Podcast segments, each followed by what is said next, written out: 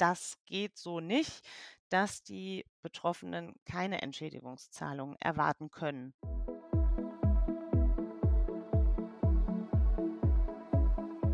Wir haben alle noch die Bilder von Rana Plaza im Kopf, dem Einsturz einer Textilfabrik in Bangladesch mit mehr als 1000 Toten. Hier ließen ja zuvor auch deutsche Markenunternehmen produzieren. Gibt aber leider noch sehr viele weitere Fälle gravierender Menschenrechtsverletzungen, in die Unternehmen verwickelt sind, die ja auch für den deutschen Markt produzieren. Zum 75. Jahrestag der Allgemeinen Erklärung der Menschenrechte wollen wir den Blick daher auch auf die Verantwortung von Unternehmen lenken. In diesem Beitrag wollen wir einmal das deutsche Lieferkettengesetz unter die Lupe nehmen und schauen, wie seit deren Einführung Anfang diesen Jahres die Menschenrechte in den globalen Wertschöpfungsketten wirksamer geschützt werden können. Mein Name ist Carola Franz und ich bin Projektmanagerin bei der Rosa-Luxemburg-Stiftung. Bei mir ist unsere Expertin Sina Marx. Sie setzt sich mit ihrer Organisation Femnet insbesondere für die Rechte von Frauen in der globalen Bekleidungsindustrie ein. Sina hat auch bereits Betroffene dabei unterstützt, Menschenrechtsverstöße über das deutsche Lieferkettengesetz anzuzeigen. Hallo Sina. Kannst du Hallo. uns das ja noch relativ neue Gesetz einmal in seinen Grundzügen so vorstellen? Also was wird darin ganz genau geregelt und für welche Unternehmen gilt es denn? Ja, sehr gerne. Ähm, wir sind natürlich sehr froh, dass es seit dem 1. Januar jetzt endlich das neue deutsche Lieferkettengesetz gibt und überhaupt menschenrechtliche Sorgfaltspflichten von Unternehmen gesetzlich geregelt werden. Ähm, genau, also was genau bedeutet das? Welche Unternehmen sind davon überhaupt betroffen? Also in diesem Jahr sind es Unternehmen, die ähm, über 3000 Mitarbeitende haben in Deutschland. Das heißt, es sind natürlich sehr große Unternehmen. Also ich arbeite viel im Bereich der Modeindustrie und setze mich mit Unternehmen auseinander, die in dem Bereich tätig sind. Da betrifft das sehr wenige Unternehmen. Ab dem 1. Januar 2024 wird diese Grenze der Mitarbeitendenzahlen dann auf 1000 sinken. Das heißt, wir haben dann hm, ja, so rund 5000 Unternehmen vielleicht in Deutschland, die betroffen sein werden vom deutschen Lieferkettengesetz ab dem nächsten Jahr. Ähm, und was müssen diese Unternehmen dann machen? Sie müssen bestimmte Pflichten abarbeiten, sage ich mal. Also sie haben die Pflicht, äh, eine Risikoanalyse zum Beispiel zu machen. Das heißt, ähm, die gucken sich ihren Geschäftsbereich an, wo lasse ich überhaupt produzieren, in welchen Bereichen, in welchen Ländern ähm, und was könnten da für Risiken, was Menschenrechte angeht, aufkommen. Ähm, ne, es gibt für bestimmte Länder ähm, bestimmte Risiken, die man zum Beispiel in äh, Risikoanalysen anderer nachlesen kann. Ähm, in Bangladesch zum Beispiel ist es äh, Diskriminierung von Frauen oder sexualisierte Gewalt am Arbeitsplatz, aber auch Unterdrückung von Gewerkschaftsarbeit. Ja, ähm, dann gucke ich eben, lasse ich in Bangladesch produzieren und ähm, wenn ja, habe ich eben das Risiko, dass Gewerkschaftsarbeit zum Beispiel unterdrückt wird. Wenn das bei meiner Risikoanalyse rauskommt, dann muss ich äh, eben auch schauen, wie kann ich diesem Risiko begegnen. Das heißt, ich identifiziere das Risiko nicht nur, sondern ich muss natürlich auch was dagegen tun. Das heißt, ich muss Präventions Präventionsmaßnahmen ergreifen, um dem Risiko zu begegnen. Ähm, wie das genau aussieht, äh, das werden wir dann sehen, wenn die Berichte der Unternehmen, die das jetzt schon machen müssen, veröffentlicht sind. Weil, genau, also der Teufel, sage ich mal, liegt im Detail. Äh, wenn ich jetzt das Risiko habe, dass Gewerkschaften systematisch unterdrückt werden, GewerkschafterInnen verfolgt werden, ähm, womöglich zusammengeschlagen werden, inhaftiert werden, ähm, auf schwarze Listen kommen von äh, Fabriken. Also ne, wenn Arbeiterinnen versuchen, sich zu organisieren, dass sie auf schwarze Listen kommen und dann nirgends in der Industrie in Bangladesch mehr einen Job finden, dann ist vielleicht eine Präventionsmaßnahme, dass ich, sage ich mal, ein Training in drei Fabriken durchführe zum Thema Gewerkschaftsfreiheit, ähm, dem Risiko nicht angemessen. Ne? Also man muss natürlich sehen, dass die m, hm, Maßnahmen, die das Unternehmen ergreift, auch tatsächlich äh, ausreichend sind, um da, dem, das Risiko abzumildern. Mhm. Du hast ähm, ja gerade schon was ähm, zu den äh, Problemen erzählt, dass GewerkschafterInnen ähm, nicht angemessen behandelt werden. Was für andere Rechte werden denn noch geschützt über das Gesetz? Mhm. Also genau, im Gesetz werden bestimmte ähm, Verbote ausgesprochen, also welche Menschenrechte nicht verletzt werden dürfen. Ähm, dazu gehört eben zum Beispiel die Gewerkschaftsfreiheit. Ähm, es gehören aber auch andere ähm, Arbeitsrechte dazu, die praktisch über die äh, ILO-Kernarbeitsnorm oder verschiedene Konventionen der Internationalen Arbeitsorganisation ILO geschützt werden. Ähm, das sind, ich sag mal so, die ganz schwerwiegenden äh, Menschenrechtsverletzungen, die im Arbeitsbereich ähm, aufkommen, wie zum Beispiel Kinderarbeit oder auch Sklaverei oder Sklaverei-ähnliche Praktiken, Zwangsarbeit, ähm, aber auch die Missachtung von Gesundheitsschutz und äh, Arbeitsschutz eben am Arbeitsplatz, zum Beispiel ähm, Gebäudeeinstürze. Ne? Wir haben gerade äh, von Rana Plaza schon gehört, also ein ganz massiver ähm, menschengemachter Unfall, bei dem eben sehr viele Menschen ums Leben gekommen sind. Das gibt es natürlich auch in abgemilderter Weise, also kleinere Unfälle am Arbeitsplatz, ähm, die hätten verhindert werden können, Brände, sowas in die Richtung. Ähm, aber eben auch Lohn, also zum Beispiel das Nicht-Auszahlen angemessener Löhne. Ähm, das Angemessenheit beim Lohn kann dann heißen, ne, der äh, nationale Mindestlohn zum Beispiel. Wir würden das etwas anders verstehen. Unserer Meinung nach ist ein angemessener Lohn eben ein Lohn, der zum Leben ausreicht, was zum Beispiel in der Textilindustrie sehr selten der Fall ist. Ne? Also der Großteil der Beschäftigten im ähm, in der Textilindustrie verdienen eben Hungerlöhne. Das wäre unserer Meinung nach durch das deutsche Lieferkettengesetz eben auch verboten. Ähm, dann gibt es mh, hm, noch das Verbot von Diskriminierung, zum Beispiel ähm, aufgrund von Geschlecht, aufgrund von Alter, äh, ethnischer Zugehörigkeit ähm, und eben auch solche ähm, Menschenrechtsverletzungen, die vielleicht im Agrarbereich zum Beispiel eher vorkommen, wie ähm, dass man äh, das Land von Menschen unrechtmäßig ähm, ja, übernimmt, also Landgrabbing, ähm, aber auch Umweltschädigungen, die sich auf die Gemeinschaften auswirken, die in, dem, äh, in der Gegend leben. Ne? Also zum Beispiel durch Verunreinigung von Flüssen, sodass äh, Trinkwasser nicht mehr nutzbar ist.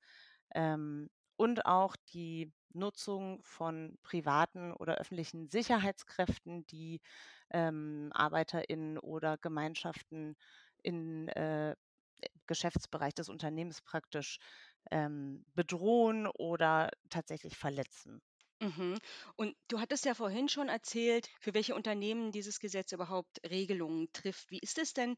Es gibt ja einige, die sind jetzt nicht direkt vor Ort zuständig ähm, und produzieren, sondern ihre Subunternehmer oder Zulieferer produzieren. Inwieweit fallen die denn unter das Gesetz? Mhm. Ähm, ja, also das Gesetz sieht so eine Art äh, abgestuftes Verfahren vor, was die Sorgfaltspflichten von Unternehmen anbelangt. Mm, An sich sagt das Lieferkettengesetz, die gesamte Lieferkette ähm, muss eben vom Unternehmen angeschaut werden oder die, das Gesetz betrifft die gesamte Lieferkette. Das heißt tatsächlich von ähm, der Plantage zum Endkunden, sage ich mal.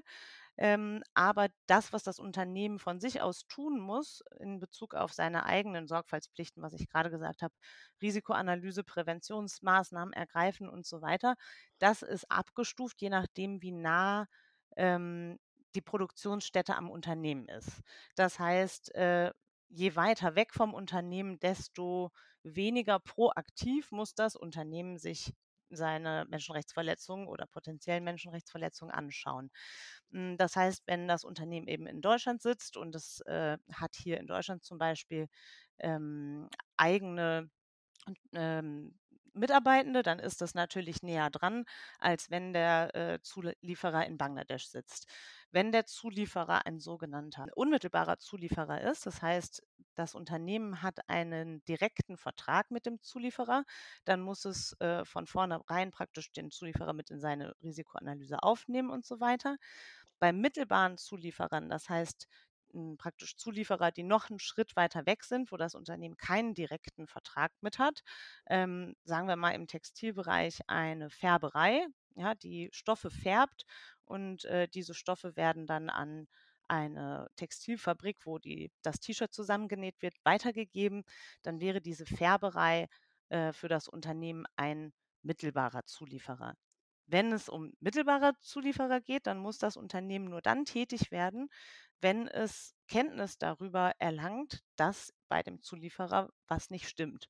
Also eine Menschenrechtsverletzung entweder schon eingetreten ist oder kurz davor ist einzutreten. Ähm, da kommen dann ja, Zivilgesellschaft, also Nichtregierungsorganisationen, Gewerkschaften und so weiter, ähm, wie wir oder auch die Gewerkschaften vor Ort ins Spiel, ähm, die das Unternehmen darüber informieren müssen. Hier, guck mal, bei deinem Zulieferer XY in Bangladesch, da werden Mindestlöhne nicht gezahlt zum Beispiel. Dann muss das Unternehmen dort tätig werden. Das ist im Textilbereich zum Beispiel aber auch äh, häufig so, dass Unternehmen, in, die, also Markenunternehmen, gar nicht selber Aufträge platzieren bei äh, Zulieferern vor Ort, sondern zum Beispiel so eine Zwischenagentur damit beauftragen. Und schon ist die Lieferkette eine längere und das Unternehmen muss sich praktisch nicht von selber kümmern. Ähm, deswegen versuchen wir relativ viel, ähm, zum Beispiel Berichte zu schicken äh, zu Menschenrechtsverletzungen, die in bestimmten Ländern in der Textilindustrie ähm, aufgekommen sind, die ja schon die letzten 20 Jahre aufgekommen sind. Das heißt, eigentlich wissen die Unternehmen, die haben ja längst diese Kenntnis darüber, dass es zu solchen Menschenrechtsverletzungen in ihren Lieferketten kommt. Und so versuchen wir äh, darauf hinzuwirken, dass sie eben auch ähm, proaktiv die weitere Lieferkette anschauen müssen. Mhm, das ist ja interessant. Also, aber wenn Sie dann die Kenntnis erlangt haben und damit ja auch verpflichtet sind, dagegen vorzugehen, wer kontrolliert denn jetzt eigentlich die Einhaltung dieser Pflichten und, und wie äh, geschieht das? Mhm. Ähm, genau, in Deutschland ist das Bundesamt für Wirtschaft und Ausfuhrkontrolle, das BAFA, damit beauftragt worden, ähm, die Einhaltung des Lieferkettengesetzes äh, zu kontrollieren. Das heißt, das Bundesamt ist eben dafür zuständig zu überprüfen, ob die Unternehmen ihren Sorgfaltspflichten nachkommen. Das heißt, es muss die Berichte überprüfen, die das Unternehmen ähm, veröffentlicht, ne, inklusive der Risikoanalyse und so weiter. Und es ist eben auch dafür zuständig zu kontrollieren, ob das Unternehmen auf eine Beschwerde hin tätig wird. Also wenn ich jetzt hingehe und sage, ich habe eine Menschenrechtsverletzung festgestellt in Bangladesch in einer Fabrik, dann gehe ich zuerst zum Unternehmen in Deutschland, beschwere mich darüber ähm, und kann das dann aber auch dem BAFA, also dem Bundesamt gegenüber sagen. So, dieses Unternehmen und dieser Zulieferer, da äh, läuft es nicht, bitte schaut euch das an. Und dann ist das BAFA eben dazu verpflichtet, dem nachzugehen. Das äh, schaut dann in einem ersten Schritt, ist diese, dieser Hinweis überhaupt ähm, ja, substantiiert nennt man das. Das heißt, ist das Unternehmen, über das ich mich beschwert habe, überhaupt vom Lieferkettengesetz abgedeckt? Ne? Ist das Unternehmen gro groß genug, um praktisch unter das Lieferkettengesetz zu fallen? Ähm, und besteht tatsächlich eine Zuliefererbeziehung? Das heißt, ist die Fabrik, über die ich mich beschwert habe, überhaupt Zulieferer des Unternehmens, über das ich mich beschwert habe. Und da sieht man auch schon einen der Fallstricke des Lieferkettengesetzes. Ähm, aufgrund der mangelnden Transparenz in Lieferketten ist es super schwierig, vor allem für Betroffene vor Ort, diese Beziehung zwischen dem Unternehmen in Deutschland und der Fabrik in Bangladesch festzustellen. Ja, das wird nirgends hm, veröffentlicht. Also es gibt Unternehmen, die machen das freiwillig, aber es ist gesetzlich nicht festgeschrieben, dass Unternehmen das tun müssen. Das heißt, ich weiß unter Umständen gar nicht, für wen mache ich überhaupt die T-Shirts hier. Ähm, so, also das BAFA muss dann praktisch diesen Schritt übernehmen, zu prüfen, gibt es diese Lieferbeziehung tatsächlich zwischen Fabrik und Unternehmen? Wenn ja, dann kommt der nächste Schritt, zu schauen, ist die äh, Beschwerde denn tatsächlich legitim? Also ist das, worüber sich beschwert wurde, tatsächlich eingetreten? Gibt es also ein, eine Menschenrechtsverletzung? Ähm, und dafür hat das BAFA recht weitreichende Kompetenzen, um das zu recherchieren. Also es darf zum Beispiel bei dem Unternehmen ähm, ins Büro reinmarschieren und sich Unterlagen zeigen lassen. Ne, das ist natürlich was, was wir als Zivilgesellschaft nicht machen können. Ähm, wir haben dann unsere Informationen vielleicht von den gewerkschaftlichen Partnern vor Ort, ähm, aber uns tatsächlich in, ja, Informationen vom Unternehmen zu holen, äh, das können wir natürlich nicht. Das kann das BAFA eben schon. Mhm. Du hast ja jetzt selbst auch schon Erfahrungen gesammelt, Beschwerden mit einzureichen. Äh, vielleicht kannst du das noch mal konkreter machen, an einem Beispiel und deine eigenen Erfahrungen damit verbinden. Mhm. Ähm, genau, also wir haben praktisch eine öffentliche Beschwerde, ähm, zu der wir auch berichtet haben, eingereicht am äh, zehnjährigen Jahrestag von Rana Plaza. Da ging es t- m, eben um Gebäudesicherheit in Bangladesch. Das heißt, wir haben uns beschwert über zwei Unternehmen, IKEA und Amazon, die den Bangladesch-Akkord nicht unterzeichnet haben. Das ist ein Abkommen, was Gebäudeschutz in Bangladesch sichern soll und haben uns im Zuge dessen über Fabriken beschwert, die Zulieferer sind von Amazon und IKEA und wo äh, der Gebäudeschutz nicht ausreichend gegeben ist, unseren Informationen nach. Ähm, jetzt ist es so, dass eigentlich hm, das Beschwerdeverfahren beim BAFA vorsieht, dass die betroffene Person, die eine Menschenrechtsverletzung erfahren hat, die Beschwerde selber einreicht. Das heißt, dass also eine Näherin in Bangladesch zum einen wissen muss, es gibt ein deutsches Lieferkettengesetz. Dann muss sie wissen, wo sie diesen Beschwerdemechanismus findet. Ja, also es gibt ein Online-Formular, das ist äh, auf Deutsch, auf Englisch, auf Französisch und auf Spanisch ausfüllbar. Ähm, das muss die bangladeschische Näherin dann also finden und ausfüllen. Jetzt ist es so, dass viele Näherinnen in Bangladesch potenziell gar kein Englisch sprechen.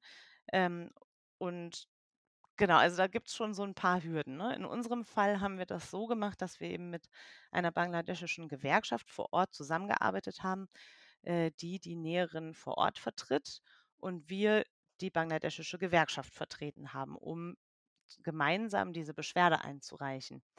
Ähm, so, und dann ist es so, dass in eben einem ersten Verfahrensschritt, den ich gerade schon mal beschrieben habe, dass BAFA prüft, ist die Beschwerde substantiiert, also die, wird die Beschwerde angenommen.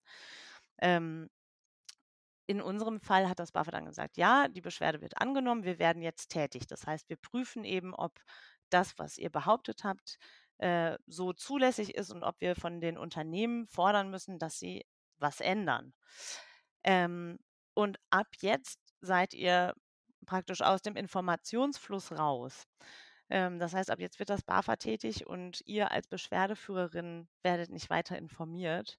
Auch das ist was, wo wir sehr kritisch sind, weil wir der Meinung sind, dass ein transparentes Verfahren eben so laufen sollte, dass die Menschen, die sich beschweren und mit ihren Menschenrechtsverletzungen sich an das BAFA wenden, dann auch informiert werden sollten, wie es weitergeht ne? und was sie zu erwarten haben, welche Schritte kommen als nächstes, ähm, was haben die Unternehmen eigentlich dazu gesagt zu der Beschwerde. Ähm, ja, also auch da ähm, hoffen wir, dass in Zukunft vielleicht noch ein bisschen nachgebessert wird am deutschen Lieferkettengesetz. Ja, na, das klingt ja tatsächlich noch nicht so richtig praktikabel. Aber stellen wir uns jetzt mal vor, euer Fall, der ist jetzt eingereicht worden und äh, er ist angenommen worden vom BAFA und ähm, es geht jetzt weiter. Angenommen, das Unternehmen wird jetzt für schuldig erklärt, seine menschenrechtlichen Sorgfaltspflichten nicht ausreichend erfüllt zu haben. Mit welchen Konsequenzen muss denn jetzt ein solches Unternehmen rechnen? Ähm, zum Beispiel gibt es jetzt Entschädigungszahlungen für Betroffene, die anstehen oder was, was ist da zu erwarten? Mhm. Ähm, ja, also die Entschädigungszahlungen für Betroffene, das ist ja eine der Lücken des Lieferkettengesetzes, wo wir in der Entwicklung des Gesetzestextes und so weiter als Zivilgesellschaft sehr häufig gesagt haben, das geht so nicht, dass die Betroffenen keine Entschädigungszahlungen erwarten können.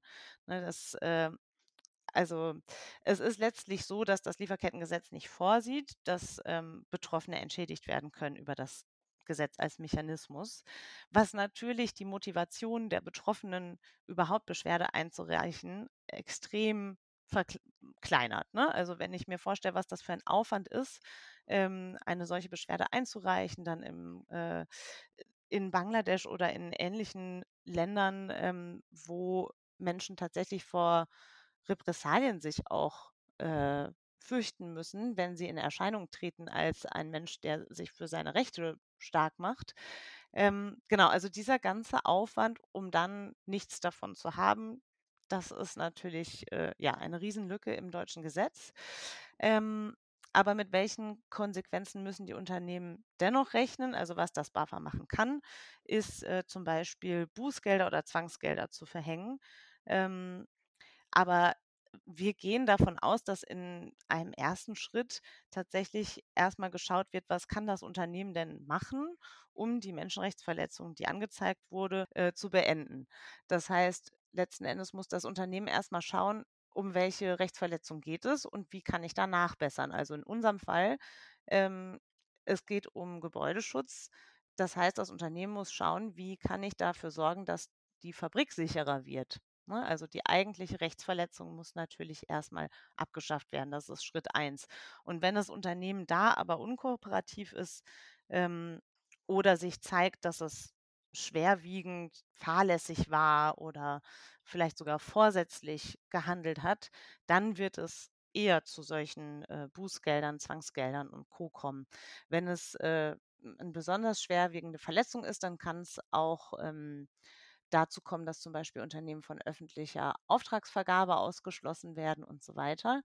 Ähm, aber ja, letztlich ist genau dieser Punkt, dass die Menschen, für die ja eigentlich das Lieferkettengesetz gemacht wurde, nämlich diejenigen, die von Menschenrechtsverletzungen betroffen sind, dass die von dem Gesetz nichts haben, äh, ist natürlich eine Riesenlücke. Und da hoffen wir, dass äh, ja in Zukunft zum Beispiel durch europäische Rechtsprechung ähm, nochmal nachgebessert wird, weil wir auch nicht sehen, dass sonst besonders viele Beschwerden von Betroffenen eingehen werden unter dem Mhm. deutschen Gesetz. Ja, ich wollte ähm, das Gespräch ganz gern nochmal genau in diese Richtung ähm, ausweiten, weil deine Organisation Femnet ist ja auch Mitglied in der Initiative Lieferkettengesetz und die setzen sich ja zum einen für ein verbessertes deutsches Lieferkettengesetz ein, aber ja auch für eine starke europäische Lieferkettenrichtlinie und darüber hinaus auch noch für eine weltweit verbindliche Regulierung.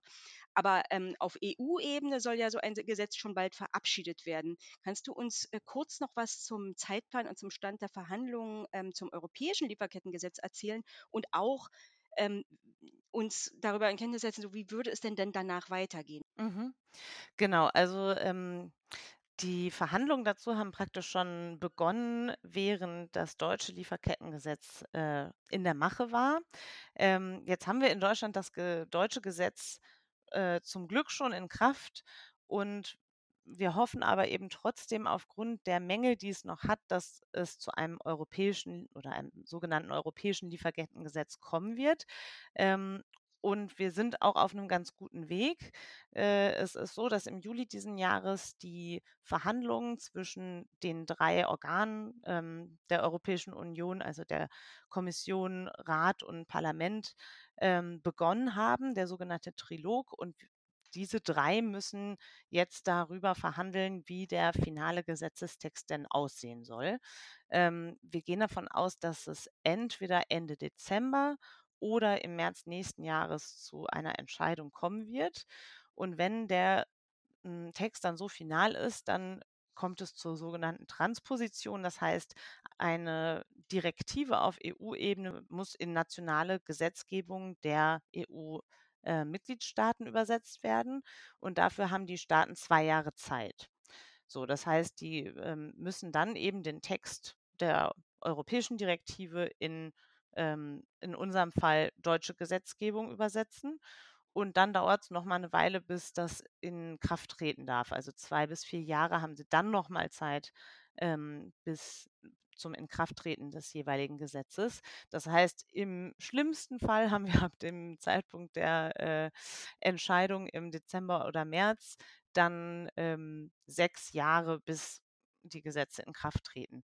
Nichtsdestotrotz ist das dann natürlich ein totaler Schritt nach vorne, wenn alle EU-Mitgliedstaaten sich mm, ja, also auf einmal darum kümmern müssen, dass Menschenrechte bei all den Unternehmen in ihren ähm, äh, ja, ne, in, in ihren Ländern dann umgesetzt werden müssen. Äh, momentan ist es in, sind es ja sehr wenige Länder in der EU, die überhaupt solche Gesetze äh, im Ansatz haben.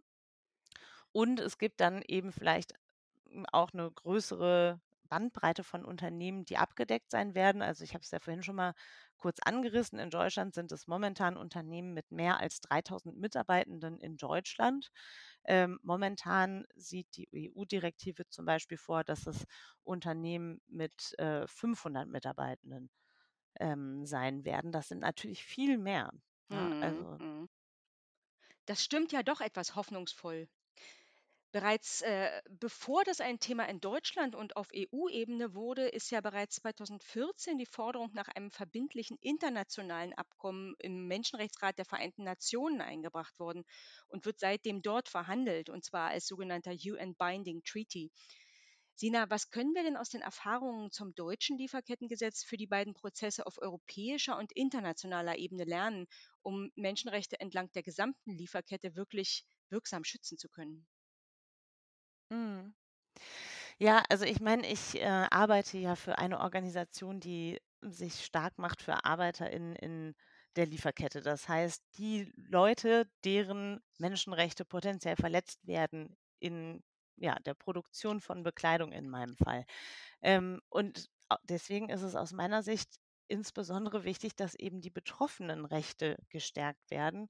Das heißt, diejenigen, die in den Lieferketten ähm, bislang auch am wenigsten Handhabe hatten und haben, ihre Menschenrechte geltend zu machen. Da, das muss durch diese ganzen gesetzlichen Bemühungen eben geändert werden. Das heißt, Zugang zu Rechtsmitteln, ne, dass äh, Betroffene eben klagen können, wenn ihre Menschenrechte aufgrund von Geschäftspraktiken internationaler Konzerne, Konzerne verletzt werden. Ähm, und da steckt der Teufel dann aber eben im Detail. Was heißt das denn genau? Wie kann man äh, diesen Zugang möglichst einfach machen? Und da geht es dann um solche Fragen zum Beispiel, wie sind Verjährungsfristen von ähm, Menschenrechtsverletzungen? Ne? Also wie lange haben Betroffene Zeit äh, für ihre Rechte sich einzusetzen, Dinge vor Gericht zu bringen? Ähm, dann geht es um so Fragen wie, wer hat die Beweislast? Ne? Muss das Unternehmen nachweisen, dass es äh, keine Rechtsverletzung begangen hat oder muss die betroffene Person, deren Rechte verletzt wurden, eben belegen, dass ihre Rechte verletzt wurden und diese ganzen Detailgeschichten belegen, die ich gerade mal angesprochen habe. Also wann ist äh, die Lieferbeziehung zu dem Unternehmen so und so gewesen. Das sind alles so Stolpersteine, die für Betroffene vor Ort kaum ähm, zu nehmen sind. Deswegen müssen eben diese Stolpersteine verkleinert werden. Also Verjährungsfristen müssen kürzer sein, äh, die Be Beweislast muss bei den Unternehmen sein und nicht bei den Betroffenen. Ähm, und dann sind es tatsächlich eben so Sachen wie Unternehmensgröße und äh, die Lieferkette. Ne? Also wie weit muss sich das Unternehmen eigentlich kümmern? ähm, um Menschenrechte in seiner Lieferkette. Und da kann ich nur sagen, aus der Erfahrung zum deutschen Lieferkettengesetz, aber auch jetzt äh, in den Verhandlungen zur europäischen Direktive macht die Wirtschaftslobby natürlich massiv Druck, um Sachen zu verwässern. Ne? Also wir haben es beim, beim deutschen Lieferkettengesetz ganz massiv mitbekommen. Da waren wir sehr intensiv eben in den ähm, in so der Lobbyarbeit zum Vorlauf des Gesetzes und da wurde sowas von Stimmung gemacht seitens der Wirtschaftslobby, damit eben relevante Passagen wieder rausgestrichen werden. Das heißt, es ist jetzt total wichtig, eben auch aus der Zivilgesellschaft Druck zu machen, darauf hinzuweisen, dass es wichtig ist, äh, dass eben diese zentralen Punkte wie Zugang zu Recht, zivilrechtliche Haftung, dass das alles in die europäische Direktive einfließen muss. Ähm, und natürlich senden auch solche Verhandlungen dann wichtige Signale an internationale Verhandlungen. Ne? Also wenn die EU eine, ein, eine starke Direktive für Menschenrechte in Lieferketten ähm, verabschiedet, dann sendet das natürlich auch auf die UN-Ebene ein Signal. Mhm. Ja, vielen Dank. Das waren sehr, sehr interessante Einblicke von dir. Wenn ich jetzt noch mal so zurückdenke und zum Ausgangspunkt zurückkomme, also die allgemeine Erklärung der Menschenrechte, ähm, deren 75. Äh, Jubiläum wir ja im Dezember feiern, die braucht wirklich verbindliche und wirksame Instrumente, damit es auch umgesetzt äh, werden kann. Und äh, mit Bezug auf die menschenrechtliche Verantwortung von Unternehmen in globalen Lieferketten scheint es mir, als hätten wir da zwar einen Schritt schon mal in die richtige Richtung getan, aber der Weg ist ja dann doch noch sehr äh, steinig und auch recht weit.